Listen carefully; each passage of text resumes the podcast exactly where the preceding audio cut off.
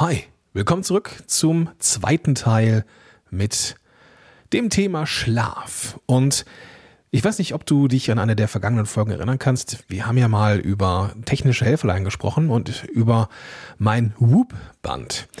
Das Whoop-Band misst nachts auch meine Schlafqualität und ich kann einen direkten Zusammenhang feststellen zwischen der Qualität des Tages oder des des nachfolgenden Tages und meinem Essverhalten, wenn die Nacht nicht gut war. Ist die Nacht nicht gut, ist der Tag, ja, sagen wir es mal so, anfälliger für kleine kulinarische Sünden. Und deswegen weiß ich mittlerweile, dass Schlaf extrem wichtig für mich ist.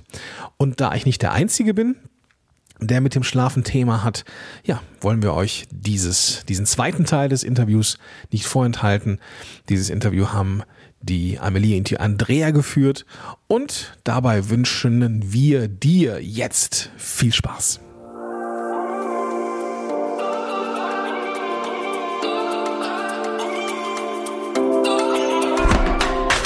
Herzlich willkommen bei den WW-Helden. Dein Podcast für mehr als nur Abnehmen. Mein Name ist Dirk. Und ich bin Gordon. Und wir freuen uns, dass du heute dabei bist. Viel Spaß bei dieser Episode.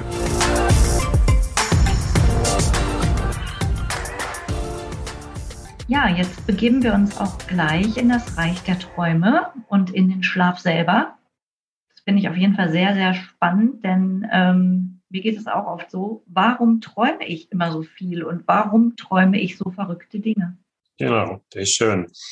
Ja, also die Träume sind natürlich nach wie vor ein großes Geheimnis, so wie der Schlaf als Schlaf eigentlich äh, wissenschaftlich ein, ein ungelöstes Rätsel ist. Oder? Wir wissen eigentlich bis heute nicht genau, warum wir schlafen, aber wir wissen mit Sicherheit, dass wir schlafen müssen. Und es zeigen uns ja diese äh, ganzen Experimente, wo man den Leuten Schlaf entzieht, was da alles passiert. Äh, sehr gerne macht man das bei Sportlern und man sieht natürlich sofort, wenn die Leute nicht mehr genug Schlaf bekommen, dann können sie ihre Leistung nicht bringen. Und das betrifft natürlich sowohl den Körper als natürlich auch unseren Geist. Und ich habe heute schon einmal gesagt, äh, der Tiefschlaf, oder, der ist ganz wichtig für die körperliche Regeneration. Den haben wir äh, im Grunde genommen vor allem im ersten Nachtdrittel. Und dieser sogenannte REM-Traumschlaf, also REM für Rapid Eye Movement, wo wir unsere Augäpfel ganz schnell unter den geschlossenen Augenlidern hin und her bewegen, das ist eine, eine ganz besondere Form von Schlaf. Eigentlich ist es ein paradoxer Schlaf, weil wir schlafen und trotzdem sind unsere Gehirnströme sehr ähnlich, als ob wir wach sind. Wir haben äh, erhöhte Herzfrequenz, der Blutdruck geht nach oben, die Muskeln spannen sich ab an.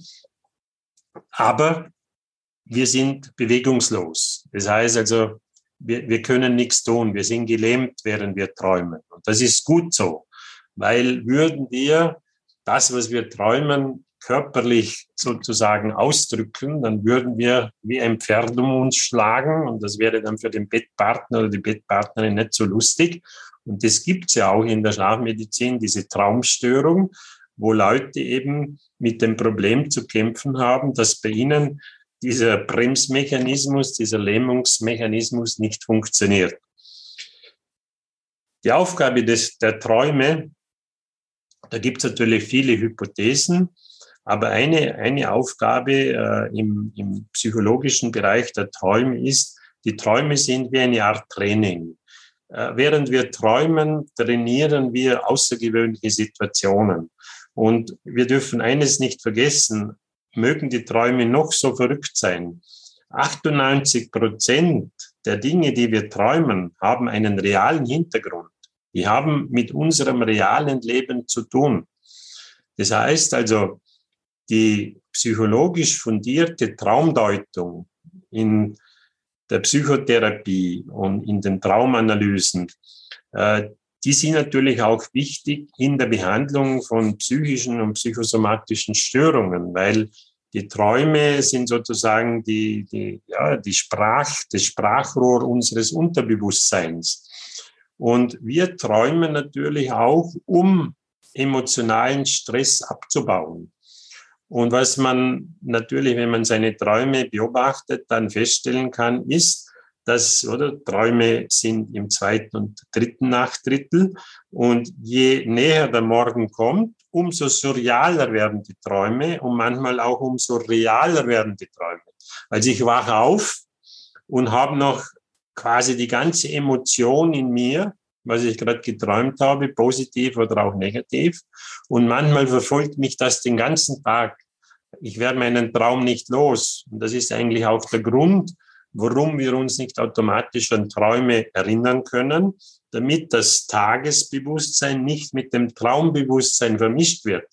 Weil das ist relativ lästig, oder? Wenn mich äh, der ganze Tag werde ich verfolgt von einem Traum, von einem Albtraum vielleicht, oder habe ich jemanden umgebracht oder wurde selber umgebracht, um was Extremes zu sagen.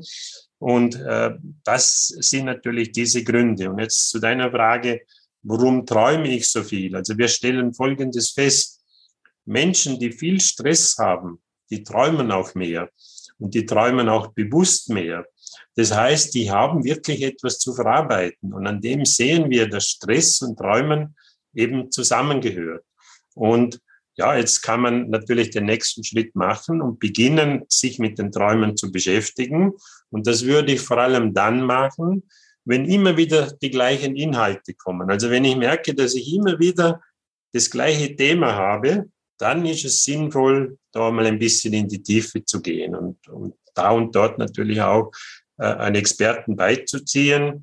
Äh, manche Psychologen und Psychotherapeuten haben auch eine gute Ausbildung, was also die, die Traumpsychologie anbelangt.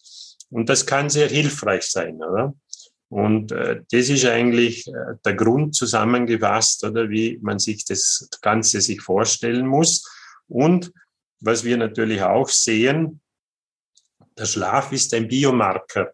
Also wenn, wenn ich jetzt zum Beispiel eine Schlafmessung mache und ich sehe, dass diejenige Person, die man vermessen hat, eine sogenannte vorverlagerte Traumphase hat. Das heißt also, dass die im ersten Nachtdrittel auffallend viel träumt, dann ist natürlich auch eine gewisse Form von Alarm.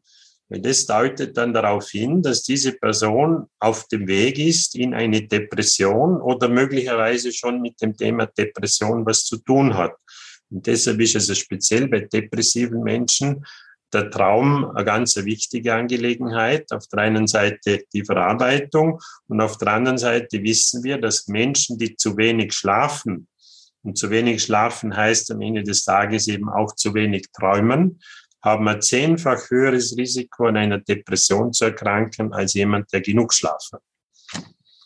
Also immer in alle Richtungen versuchen zu denken, oder? Und noch einmal, es gibt nichts, was keine Ursache hat und Ursache Wirkung, oder?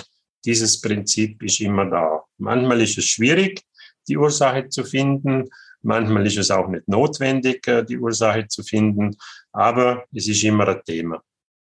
Wir hatten, beziehungsweise du hattest jetzt auch in der Antwort ähm, die Tiefschlafphasen erwähnt. Hier hatten wir auch zwei Fragen äh, okay. dazu. Zum einen ähm, war einmal die Frage, gerne möchte ich mehr Tiefschlafphasen haben. Also ich bin abends ab 19.30 Uhr fix und fertig und könnte schlafen. Wie bekomme ich mehr Tiefschlaf? Laut Uhr sind es nur 24 Prozent. Aber das und ist eh super. Also wenn 24 Prozent ist ein Traum. das ist ein Traum. Also es ist so, oder? Ich meine, ich weiß nicht, wie, wie, wie alt äh, diese Person ist, die da anfragt, aber 24 Prozent ist ein absoluter Traumwert und das erreichen normalerweise nur Jugendliche äh, ab einem gewissen Alter oder pendelt sich das ein zwischen 15 und 20 Prozent, oder? Das ist also der normale Anteil. Äh, etwa 50, 55 Prozent ist Leichtschlaf, Phase 1 und 2 und etwa 15, 20 Prozent ist der Tiefschlaf, Phase 3 und 4. Und dann unser Traumschlaf, der REM-Schlaf, der macht eben auch zwischen 20 und 30 Prozent aus. Also so 25 Prozent äh, sind gut. Alles, was in Richtung 30 geht, oder, muss man dann schon hinterfragen. Und wenn es über 30 ist, dann ist auch schon wieder ein bisschen Alarm, oder? Dann, dann wird zu viel geträumt, dann muss man den Ursachen auf den Grund gehen, weil die Träume natürlich nicht auf e-, ewige Zeiten alles kompensieren können, oder? Da braucht es dann einfach noch ein bisschen mehr. Also wie gesagt, wenn da, und, und klar, oder wenn, wenn jetzt diese, diese Zahl mit, einer, mit einem Tracking zustande gekommen ist, immer ein bisschen mit Vorsicht zu genießen.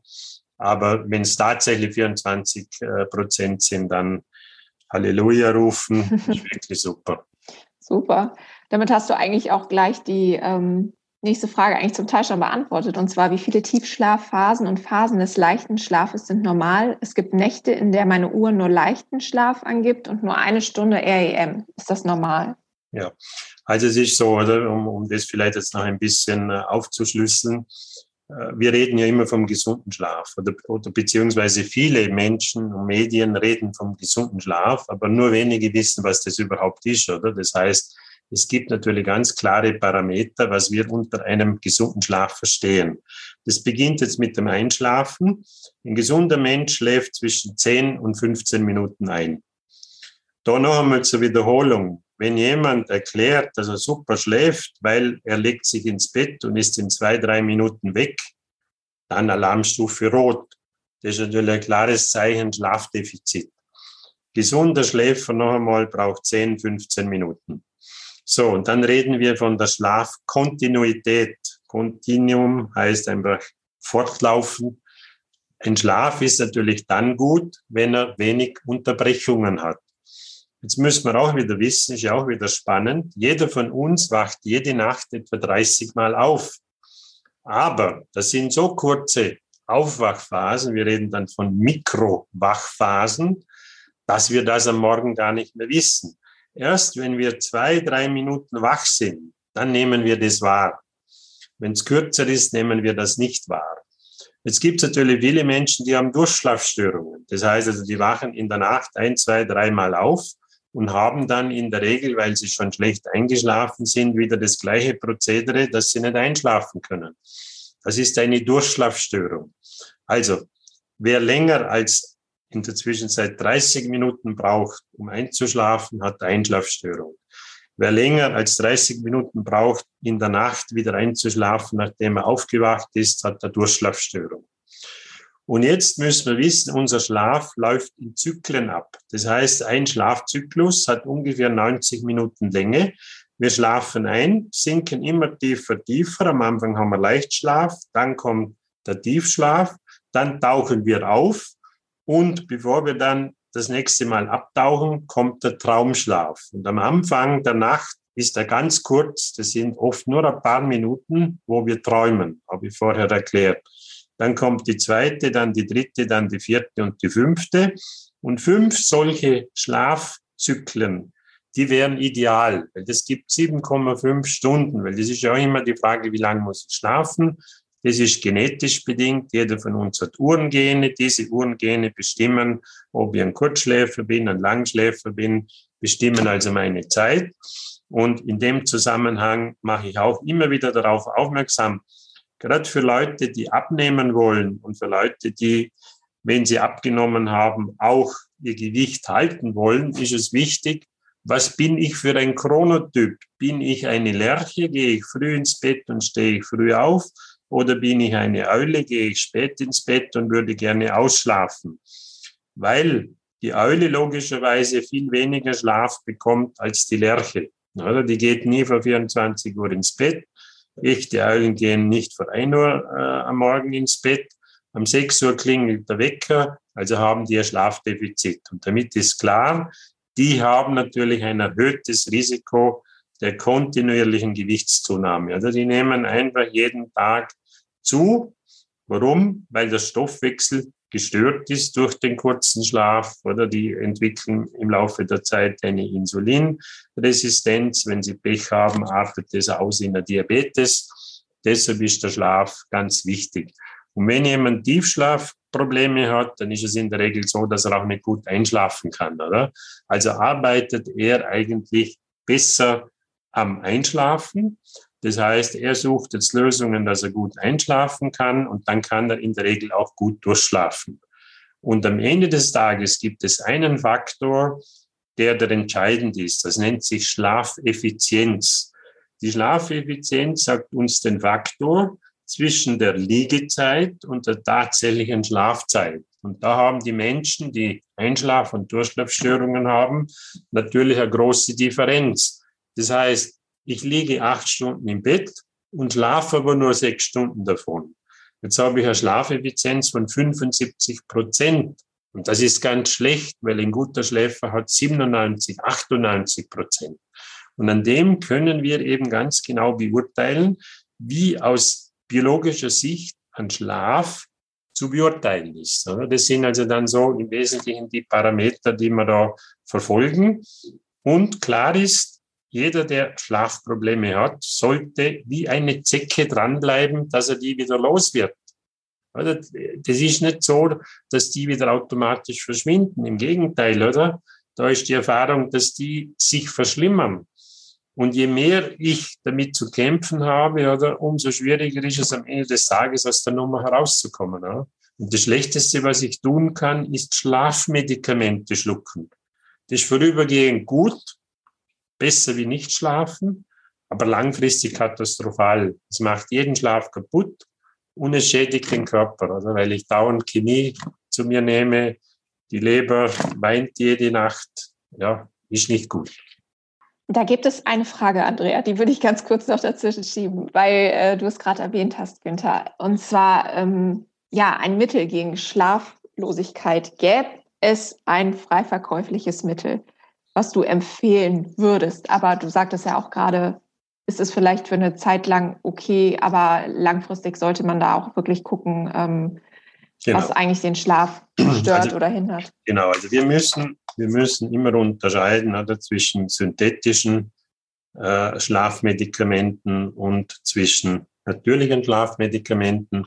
Da gibt es natürlich auf dem Markt eine Reihe von ganz einfachen Sachen. Da ist ja auch noch eine Frage dann dabei wegen dem Tee, oder? Das, das Einfachste ist natürlich, wenn die Einschlafstörung ganz am Anfang ist und wenn die Einschlafstörung, sage ich jetzt noch, äh, eher gefühlt kein großes Problem darstellt, jetzt einfach einmal am Anfang spürt, okay, ich kann jetzt nicht mehr so gut einschlafen wie früher, dann kann ein Tee eine Möglichkeit sein, oder? Wir wissen alle, Baldrian, Lavendel, Hopfen, Melisse, äh, das Kamille, das sind alles Tees, die uns beruhigen, oder? Und, und jetzt sind wir eigentlich beim Thema.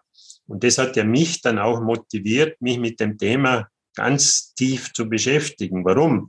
Es ist jetzt etwas in unser Leben getreten in den letzten Jahren oder in den letzten zwei Jahrzehnten, was es in der Form nicht gegeben hat und wo jetzt durch diese Corona-Pandemie noch einmal angeheizt wurde, der sogenannte Neurostress. Weil ein, eine Einrichtung in uns hat in der Zwischenzeit massiv Stress und das ist unser Gehirn. Unser Gehirn ist aus wissenschaftlicher Sicht zu 98 Prozent überbelastet. Das heißt also, wir haben viel zu viel Informationsflut, Informationsreize über den ganzen Tag. Und sofort, sobald das Fass voll ist, beginnt unser Gehirn natürlich Transmitterstoffe, äh, Stresshormone und alles Mögliche zu produzieren. Und das habe ich vorher schon einmal erklärt, oder? Wenn ich zu viel von diesen, sage ich einmal, aufputschenden Transmitterstoffen bis hin zu den Stresshormonen im Blut habe, dann kann ich am Abend nicht einschlafen. Und deshalb muss ich jetzt darüber nachdenken, oder wie kann ich dem entgegenwirken? Und da gibt es natürlich verschiedene Möglichkeiten. Und deshalb haben wir einen ganz speziellen Drink entwickelt. Und dieser Drink, der führt wirklich dazu, dass wir den Neurostress besser in den Griff bekommen. Also das wäre jetzt etwas, also natürlich immer schwierig äh, für sich selber Werbung zu machen, aber ich kenne natürlich mein Produkt am besten. Ich war im Schlaflabor damit und das Schlaflabor hat bewiesen, dass wir 90 Prozent der stressinduzierten Schlafstörungen dadurch verbessern können. Also vor allem die Einschlafstörung und die Durchschlafstörung. Und das ist frei verkäuflich, das kann ich im, im, äh, im Online-Job bei uns das Samina Night kaufen und das sollen die Leute probieren. Das ist übrigens die günstigste Methode, um überhaupt herauszufinden, ob ich besser schlafen könnte.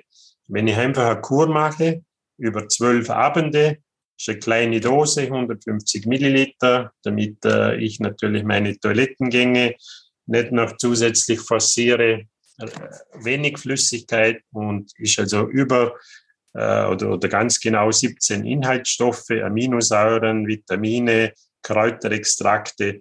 Und das wird heute auch in Kliniken, also in, in integrativen Medizinalkliniken, wo es wirklich darum geht, ganzheitlich die Menschen zu behandeln und nicht automatisch mit chemischen Kallen äh, auf die Störungen loszugehen, wird das eingesetzt mit großem Erfolg. Also ich kann das natürlich äh, nur bestens empfehlen. Ne? Aber es gibt viele Dinge auf dem Markt und man muss halt einfach ein bisschen schauen und das eine oder andere ausprobieren. Es gibt ja gerade etwas, was richtig trendy ist und ähm, auf medial und auf den Social-Media-Kanälen auch sehr beworben wird, das CBD-Öl. Könntest du ja. da noch was zu sagen? Genau, also CBD-Öl oder kann ich auch empfehlen. Äh, da ist halt einfach auch immer wichtig, oder alle Dinge sind nie für alle, oder? Darum sage ich, also ich meine, ich bin intern, mein, mein, einer meiner äh, Übernahmen ist Mr. 90 Prozent.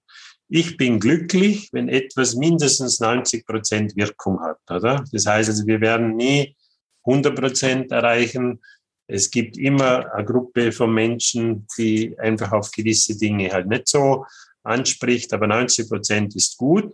Und das CBD-Öl, das hilft uns einfach geistig, mental zu entspannen.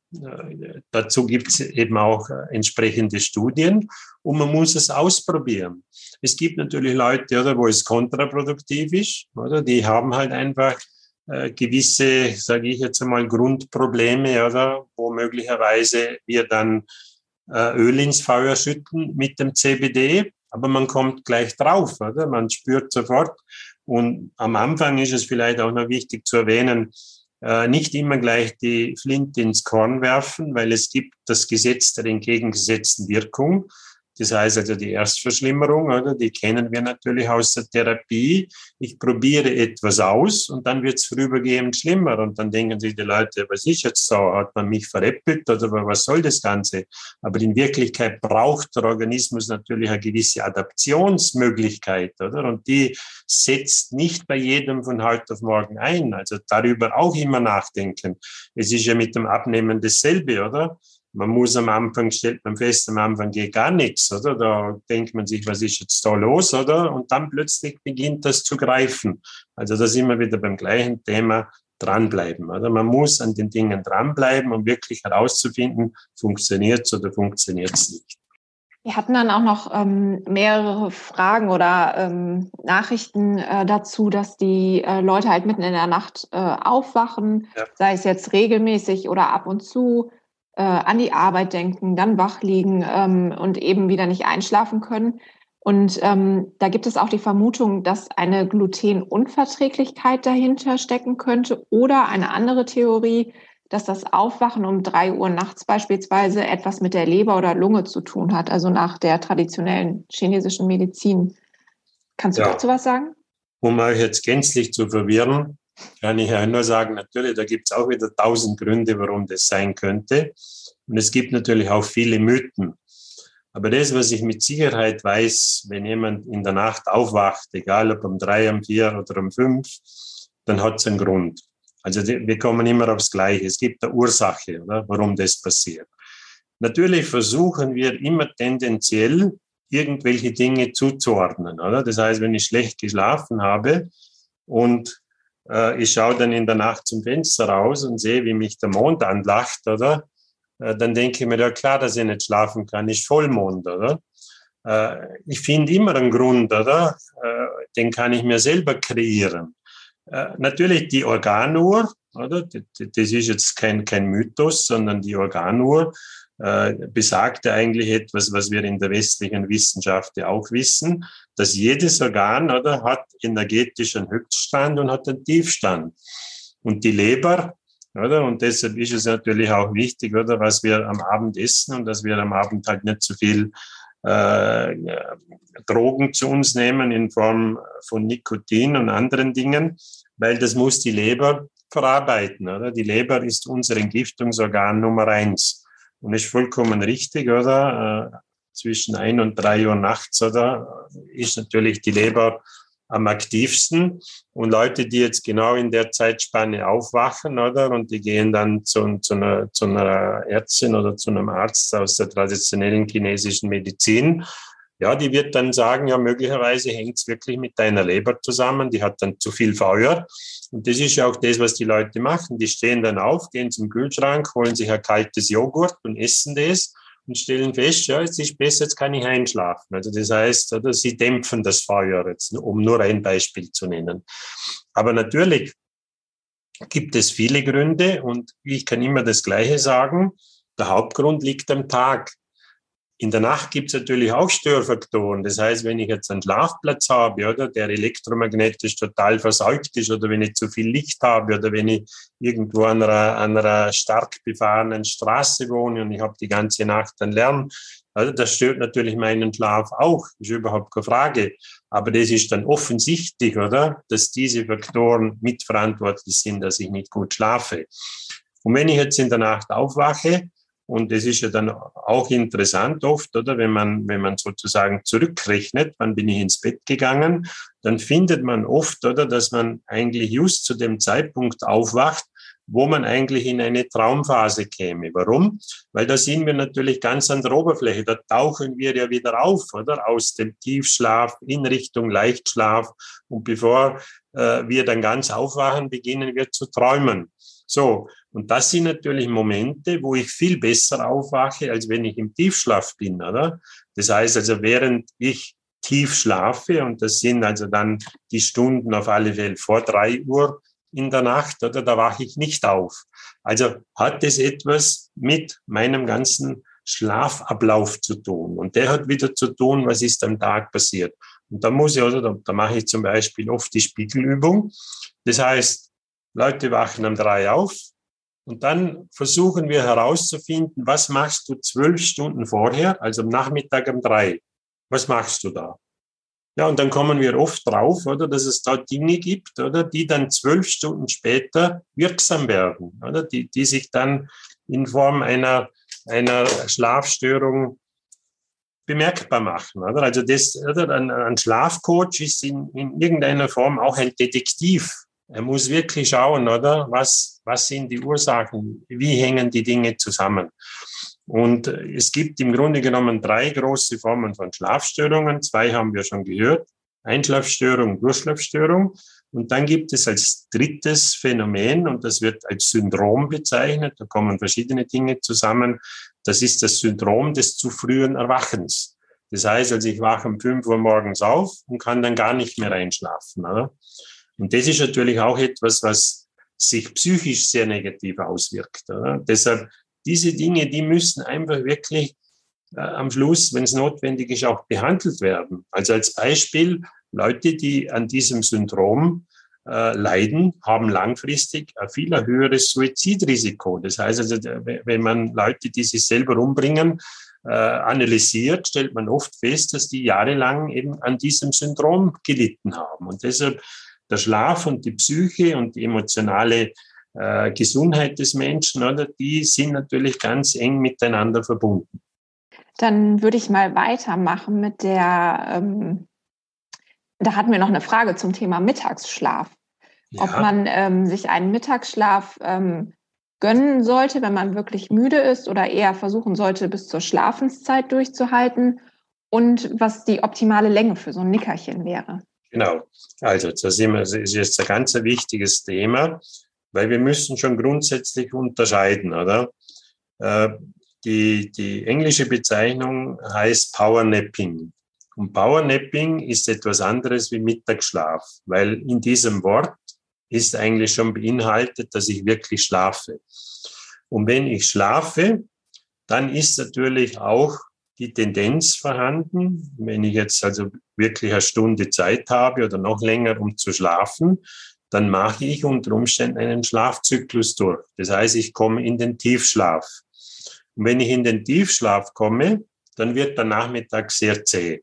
Das heißt also, dann komme ich nicht mehr in die Gänge. Das hat jeder schon einmal erlebt, hat sich am Mittag hingelegt, hat vielleicht die letzte Nacht ein bisschen über die Stränge geschlagen, war am Mittag müde, hat sich hingelegt, ist eingeschlafen. Und dann wache ich auf, oder? Und dann habe ich diese berühmt-berüchtigte Schlaftrunkenheit, oder?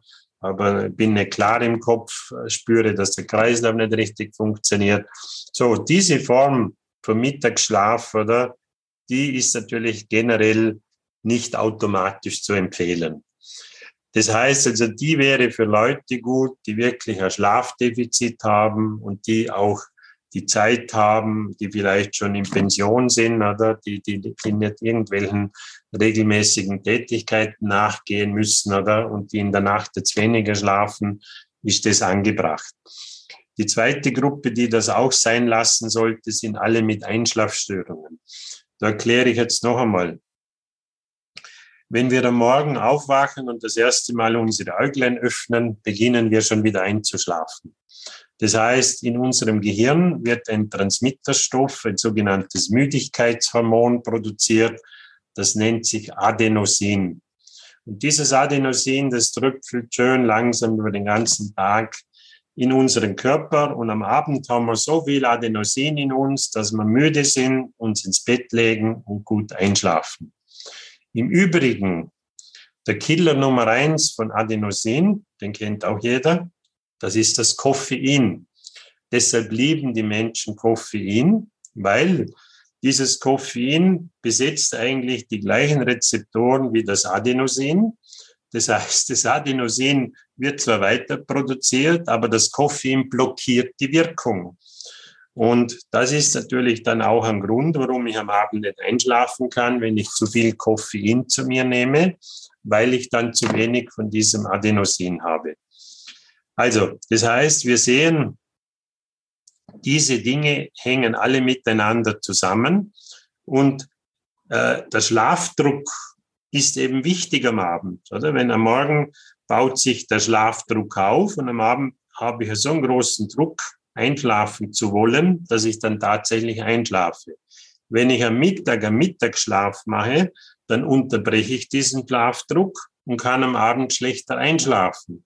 Und wenn ich sowieso schon Einschlafprobleme habe, oder, dann sollte ich das sein lassen.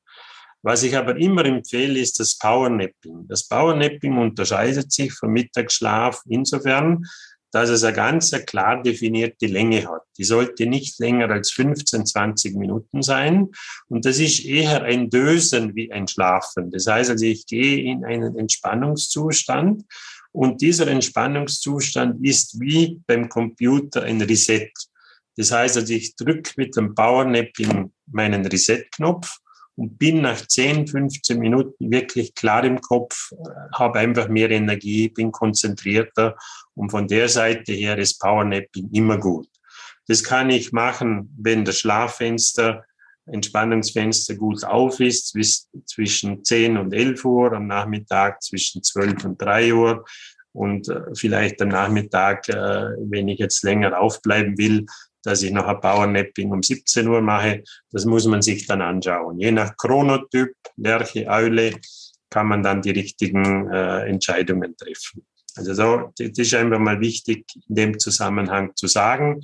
Es ist gesund, das Powernapping, kardiovaskuläres Risiko wird minimiert, Risiko von Herzinfarkt wird minimiert, Risiko von Schlaganfall wird minimiert und auch das Risiko, in ein Burnout-Syndrom zu kommen. Leute, die regelmäßig Powernappen, haben da viel bessere Karten. Jetzt war ich so gebannt, dass ich gar nicht auf die nächste Frage gekommen ah, bin. okay. Das mache ich jetzt aber mal eben, weil wir haben noch ganz einen Fragenblock zum Thema Schicht. Also ich habe die Fragen durchgelesen oder eine ist, glaube ich, Krankenschwester, die ganz genau Nachtschicht macht und dann auch merkt, dass sie wesentlich äh, mehr Lust auf Kohlenhydrate hat. Also das habe ich ja schon einmal erklärt. Also Menschen, die natürlich äh, unregelmäßig schlafen und zu wenig schlafen, äh, die haben natürlich viel größere Lust auf Zucker und, und Kohlenhydrate. Zucker ist ja das einfachste, die einfachste Form von Kohlenhydraten. Und äh, wir sehen also, das hängt zusammen. Und wenn wir jetzt da ein bisschen vorne anfangen, es ist natürlich speziell der Nachtdienst, äh, ist immer eine Herausforderung. Warum? Wir arbeiten gegen unsere innere Uhr.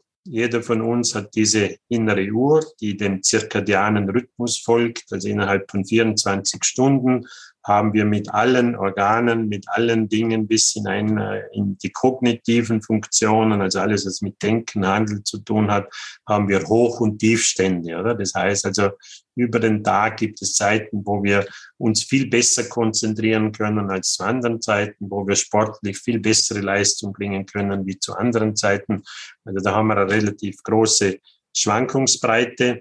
Und für Menschen, die im, im im Schicht, äh, in, in, in Schichtarbeit sind, und, und da möchte ich in erster Linie eben die Nachtschicht ansprechen, äh, ist natürlich die Herausforderung, äh, den Schlaf, den man in der Nacht verloren hat, am Tag zu kompensieren. Und das ist echt eine große Herausforderung, weil die beste Zeit, zirkadian, also was unsere inneren Uhren anbelangt, ist natürlich ohne Wenn und Aber die Nacht.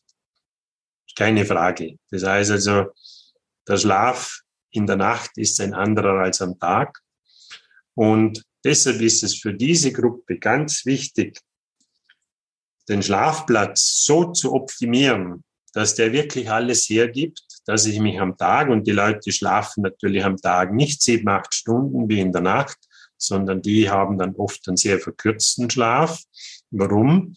Sie möchten ja am sozialen Leben auch teilnehmen. Oder? Die haben eine Familie, die haben Kinder, die haben Freunde, äh, die haben Verwandte, oder? Und wenn ich den ganzen Tag im Bett liege, dann kann ich natürlich da nichts tun.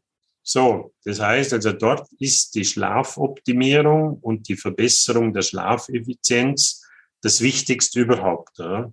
Und das beginnt dann einfach mit den Dingen, mit denen ich mich äh, jahrelang beschäftigt habe und wo ich halt sehe, dass das nicht automatisch bei den Leuten so ankommt, wie es sein muss, dass es dunkel ist an dem Schlafplatz, es muss ruhig sein, es muss äh, die Raumtemperatur funktionieren, die sollte also nach Möglichkeit deutlich unter 20 Grad Celsius sein. Äh, Leute, die nicht verdunkeln können, müssen unbedingt eine Schlafbrille tragen. Also viele, viele Dinge, die man machen kann, um den Tagschlaf halbwegs mit dem Nachtschlaf auszugleichen. Der fehlt, oder? weil in der Nacht habe ich gearbeitet.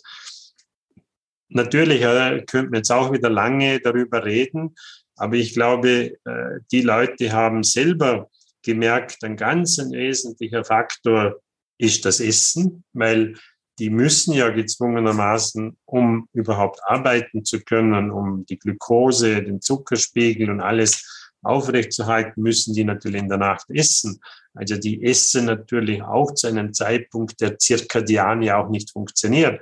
Und es ist ja dann noch eine Frage da drinnen, äh, die sich genau damit beschäftigt, inwieweit das Essen einen Einfluss hat auf den zirkadianen Rhythmus und umgekehrt.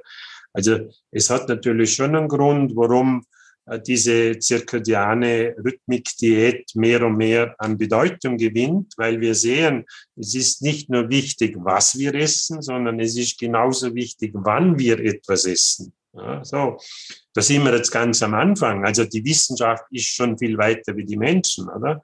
Weil diese Studien sind jetzt auch schon einige Jahre alt, die das bewiesen haben, wenn wir in einem ganz bestimmten Zeitfenster essen, wir sagen zehn Stunden als Beispiel, und dann einfach nichts mehr, dass das sich natürlich auf den Stoffwechsel sehr positiv auswirkt. Diese Leute haben nie ein Problem, dass sie zunehmen, dass sie fettleibig werden, dass sie Diabetes entwickeln, dass der Cholesterinspiegel aus dem Ruder läuft. Das hängt eben genau mit dieser zirkadianen Rhythmik zusammen. Und die ist natürlich auch bei den Nachtschichtarbeitern und bei den Schichtarbeitern gezwungenermaßen gestört. Und die müssen jetzt, ob sie es wollen oder nicht, einen eigenen Rhythmus entwickeln, oder? Also die spüren dann mit der Zeit schon, wann für sie die beste Zeit ist, in der Nacht zu essen und in der Nacht nicht zu essen, oder? Und das korreliert nicht automatisch mit dem Hungergefühl, oder? Und da muss man wirklich in einen Lernprozess gehen und da ist man ganz am Anfang, oder? Also ich, ich sehe das natürlich, man, ich beobachte das natürlich seit vielen Jahren. Ich war in einigen Projekten mit ganz großen Firmen involviert, die tausende Nachtschichtarbeiter haben die genau mit diesen Problemen zu kämpfen haben. Das Risiko ist natürlich in alle Richtungen groß und das wissen die Leute. Oder? Die haben ein erhöhtes Krebsrisiko, die Frauen Brustkrebs, die Männer Prostatakrebs, die haben aber auch ein Risiko an den sogenannten kardiovaskulären Erkrankungen, Gefäßerkrankungen, Herz-Kreislauf. Und ich habe natürlich Leute kennengelernt, oder, äh, die auch nach 30 Jahren Nachtschichtarbeit fit sind wie ein Turnschuh. Und da kann man jetzt auch nicht genau sagen, warum ist es so. Aber diese Leute haben genetisch gute Voraussetzungen und sie haben immer gut kompensiert. Also die haben für sich den Weg gefunden. Und dann gibt es solche, die nach einem Jahr bereits äh, starke Verdauungsstörungen haben, Herz-Kreislauf-Störungen oder die schon in Richtung Depression unterwegs sind, weil die sozialen Kontakte fehlen. Und das sind halt so zusammengefasst die Dinge. Aber ich möchte es noch einmal unterstreichen. Für Nachtschichtarbeiter und Schichtarbeiter ist es noch viel, viel, viel, viel wichtiger, dass sie einen guten Schlaf produzieren. Ich habe hierzu, glaube ich, noch mal eine Frage. Ähm, ich weiß nicht, ob wir das vielleicht, also es geht jetzt gerade in meinem Kopf rum. Äh, die Krankenschwester, die uns ja eben geschrieben hat, dass sie unter Heißhunger leidet und ihr, ihr Gewicht tendenziell hochgeht, obwohl sie in den Punkten war. Also das heißt ja bei uns, wenn sie abnimmt und in den Punkten ist, ist hat sie ja eigentlich eine negative Energiebilanz. Ja. Aber trotzdem geht ihr Gewicht hoch, eben obwohl sie in den Punkten war. Und kann das sein, fragt sie sich, und was ja, sie dagegen natürlich. tun kann. Also ist der Energiestoffwechsel dann eben so ja. ähm, gestört, sage ich mal, dass man. Genau. Dass das, das also ist durch die innere Uhr, oder ist es ist quasi vereinfacht ausgedrückt ein Durcheinander entstanden. Und dieses Durcheinander führt dazu, oder, dass eben ihre Lust unter Anführungszeichen mehr zu essen, als sie eigentlich bräuchte vom Energiestoffwechsel her, sehr groß ist, oder? Mhm. Und, und, und das ist ja der Kampf, oder? Den viele versuchen auch zu gewinnen. Oder? Das ist speziell am Anfang so. Und da behaupte ich, oder? Wenn man sich eben in der Tiefe mit seinem eigenen Schlaf auseinandersetzt und die Schlafprobleme beseitigt, dass sich natürlich dieses Problem auch dann viel besser lösen lässt. Ja. Die Ernährung spielt natürlich in alle Richtungen eine große Rolle und auch in Richtung Schlaf, oder? Das heißt also Leute, die halt am Abend zu viel Kohlehydrat, zu viel Zucker, zu viel Fett zu sich nehmen, die produzieren alle einen schlechten Schlaf. Das heißt also die, die, der Zucker, also das Süße, äh, was natürlich viele viele Menschen lieben, weil äh, ja einfach in dem Moment wir essen, schaltet unser autonomes Nervensystem automatisch auf Parasympathikus, auf Entspannung. Und das ist für gestresste Menschen natürlich sehr angenehmes Gefühl, angenehme Emotion. Und das wird durch Süßigkeiten auch zusätzlich unterstützt, weil da sich ein, ein anderes System noch bemerkbar macht, nämlich unser Belohnungssystem. Und das ist zwar in sich hochkompliziert, aber es ist so, dass wir Menschen tendenziell natürlich auch immer die Idee haben, uns selbst zu belohnen. So, und, und das ist ja dann das Thema, oder? Wenn jetzt jemand da sitzt und, und, und er kann sich jetzt entscheiden, ob er eine gelbe Rübe isst oder ein Stück Torte, oder? Dann werden sich von 180 für die Torte entscheiden, oder? Warum? Weil die am Schluss natürlich viel bessere Emotionen erzeugt als die gelbe Rübe. Oder? So. Und das sind unsere Herausforderungen, die wir haben. Und jetzt wissen wir, dass Menschen, die gut geschlafen haben, eher zur Karotte greifen würden, oder? Und das ist ja das Fantastische, oder? Dass man das ja weiß. Und deshalb bin ich natürlich einer, der sagt, ja, hey, versuch einfach jetzt einmal deinen Schlaf zu optimieren, bevor du dich selber quälst, oder? Weil solange du schlecht schläfst, hast du immer das Problem, oder? Dass du tendenziell genau das machst, was du nicht machen willst.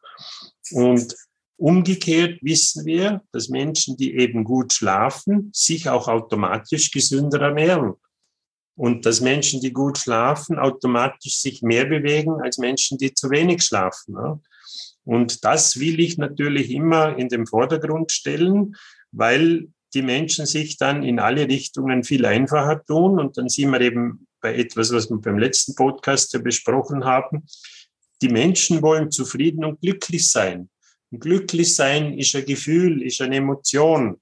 Und diese Emotion wird in unserem Körper wieder chemisch, elektrisch hergestellt und ist von verschiedenen Faktoren abhängig.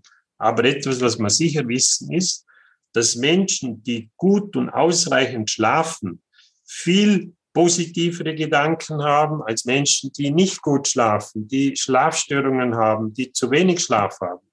Und Zur Erinnerung, jeder von uns hat 60.000 Gedanken in etwa am Tag, 60.000. Und die meisten sind unbewusst, oder? Also wenn wir jetzt nicht bewusst über etwas nachdenken, oder? Wir sind immer am Denken. Also solange wir wach sind, denken wir. Versucht einmal nicht zu denken. Ihr werdet feststellen, das geht nicht. Wir können nicht nicht denken. So, und deshalb ist es natürlich auch wichtig, nicht nur das Schlafhygiene zu betreiben, sondern auch eine Gedankenhygiene. Wirklich darüber nachzudenken, wie sind meine Gedanken, wie sind meine Glaubensmuster, wie sind meine Wertvorstellungen. Das ist natürlich am Anfang mühsam, aber je öfter ich das mache, umso einfacher wird es. Also ich sage immer, alles ist schwer, bis es einfach wird. Aber wenn du nie anfängst, oder? Ja, dann kommst du nie zum Einfachen hin. Dann, dann bleibt schwer. So, also Ernährung, Schlaf, wir sagen fachlich bidirektional, wirkt also auf zwei Seiten. Der Schlaf beeinflusst die Ernährung, die Ernährung beeinflusst den Schlaf. Die Bewegung beeinflusst den Schlaf, der Schlaf beeinflusst die Bewegung. Denken beeinflusst den Schlaf, Schlaf beeinflusst das Denken.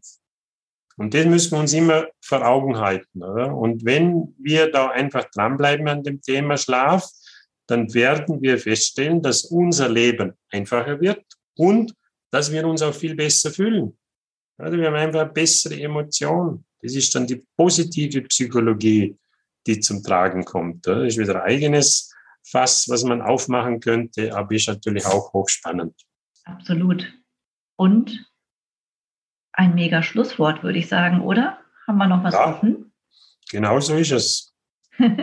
genau so ist es. Na, das war jetzt spannend und ist immer gut. Ich sage immer, ich bin immer genauso gut wie die Leute, die mich interviewen und ihr habt das fantastisch gemacht. Wir müssen sich der Dirk und wie heißt der Kompagnon? Ja, die müssen sich jetzt warm anziehen. Sehr gut. Ja. Vielen lieben Dank für die ganzen Infos. Das war wirklich Wahnsinn.